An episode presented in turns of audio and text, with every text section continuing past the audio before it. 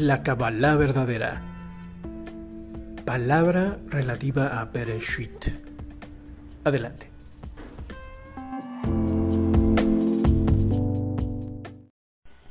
Así es, amado Sahim. Es duro, es muy difícil. Es muy difícil porque, porque si nos ganan nuestros impulsos, porque, porque a lo mejor también conocemos a una persona que, que la vemos que es buena, que la vemos que nos va a tratar mejor y también por eso debemos de cuidarnos de no juzgarnos nadie, porque todos cometemos errores. Tampoco estoy juzgando a alguien que, que haya cometido eso. Ajá.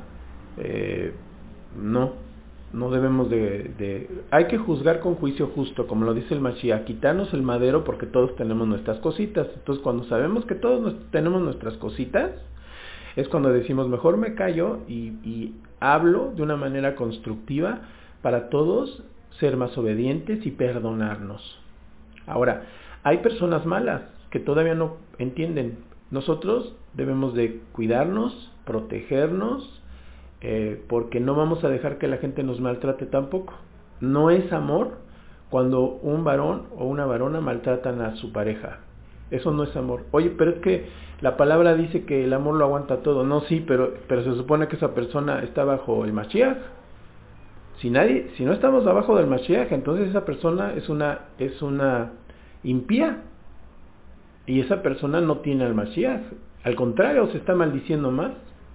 No, no, no, o sea, ahí es cuando todos se supone que estamos bajo el, el del rey y entonces decimos, aquí en esta casa, por el orden, el varón tiene una responsabilidad, pero el, el que el rey de la casa es, es, es el Mashiach, ¿no? Y el Mashiach no va a tolerar que se maltraten mutuamente en una familia.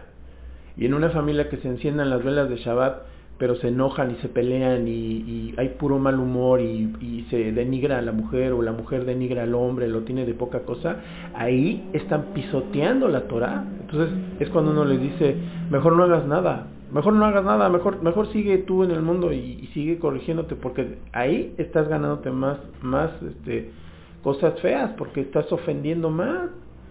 Pero es que tengo la gracia, pues no se te ve, no se te ve. Una persona que se dedique todavía a chismear y hablar mal de los demás, el Mashiach dice que es sujeto de muerte.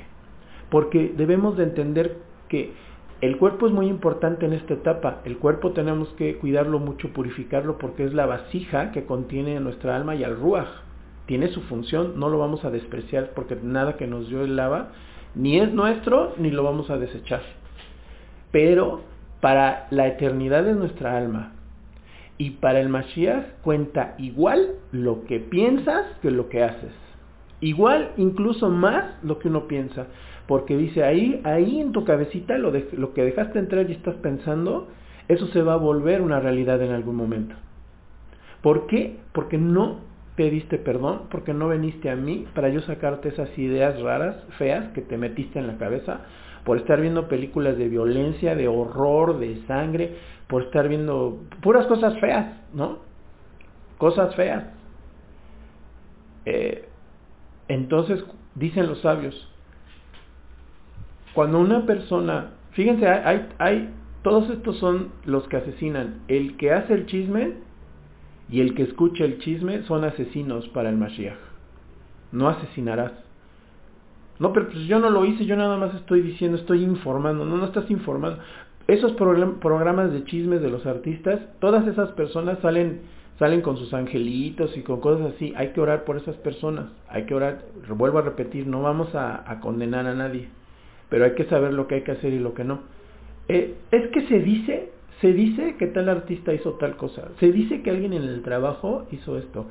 Eh, se rumora, ¿eh? No estoy, no estoy diciendo que sea, pero es que dicen que fulanita va a hacer esto y te va a hacer el otro. ¿eh? Yo lo digo, amiga, por ayudarte, amiga, porque yo me preocupo por ti, amiga. Esa es una persona ignorante que no vamos a condenar, pero que no sabe de la palabra, que se está condenando y que está haciendo que nosotros también asesinemos a otra persona.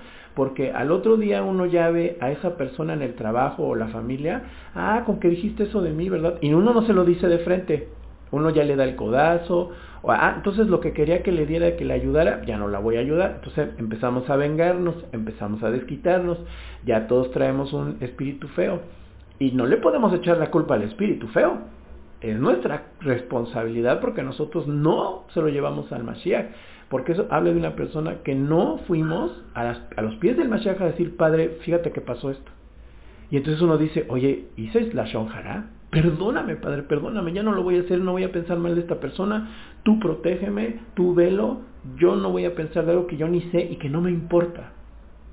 Dicen, eh, eh, todos ellos se vuelven asesinos, porque, oye, oye hermano, pero es que sí lo hizo esa persona, pero es que a nosotros no nos importa. O entonces hay que tener carácter y denuncia a la persona. Así de, porque hay cosas, hermanitos queridos, que sí, a veces los vemos así en nuestros ojos. Pero de verdad estás viendo que alguien está haciendo una ilegalidad, un robo o algo. Y entonces, pues tenemos que o apartarnos o tener el valor de decir con sutileza, mira amigo, eh, hay cosas que no se hacen, no te arriesgues, hay cámaras, si te vuelven a ver, si te ven, ¿no? O a veces a veces hay un impulso en el que tenemos que denunciar a alguien y decir, porque esta persona está perjudicando el trabajo. O sea, son, son cosas, hermanos, que por eso tenemos que estar orando diario, que por eso tenemos que estar en comunión los hermanos, para tener consejo del Mashiach entre hermanos. El Mashiach nos da consejo más fuerte cuando dos o más se reúnen. No andan solitos. Hay cosas que son obvias, pero hay cosas que decimos, ¿qué, ¿qué hago? Está pasando esto en el trabajo, digo, no digo, ¿qué hago? Y entonces tenemos que orar mucho. No es así automático a veces. Y si no acostumbramos a orar, pues menos. Porque corremos el riesgo de que es que el Ruach me dice que debo de... ¿Y qué tal si no? ¿Qué tal si es tu propia, tu propia carne la que te está diciendo que lo hagas? Como sabes, si, si tu oración es de dos segundos todos los días, o, o, lees la palabra nada más ahí cada... Pues no, ahí te está dominando tu carne. No es que tengo el ruach, creo, como sabes? Es como muchas personas dicen, es que yo lo digo porque a mí él me lo dijo el ruach. Y digo, pues a mí también me lo dijo el ruach, entonces ¿cómo? o sea, ¿quién, ¿quién es el que tiene razón si todos decimos eso? Pues no, es una forma incoherente, hermano. Y no estamos ofendiendo a los hermanos, simplemente por eso oramos por ellos, pero es una incoherencia, eso no es una ofensa, es algo insensato. Entonces, eh, sí, sí, tengamos mucho, mucho temor del Eterno, nos falta mucho temor del Eterno, porque eso es lo que nos salva de hacer cosas que nos hacen daño, mis amados hermanos.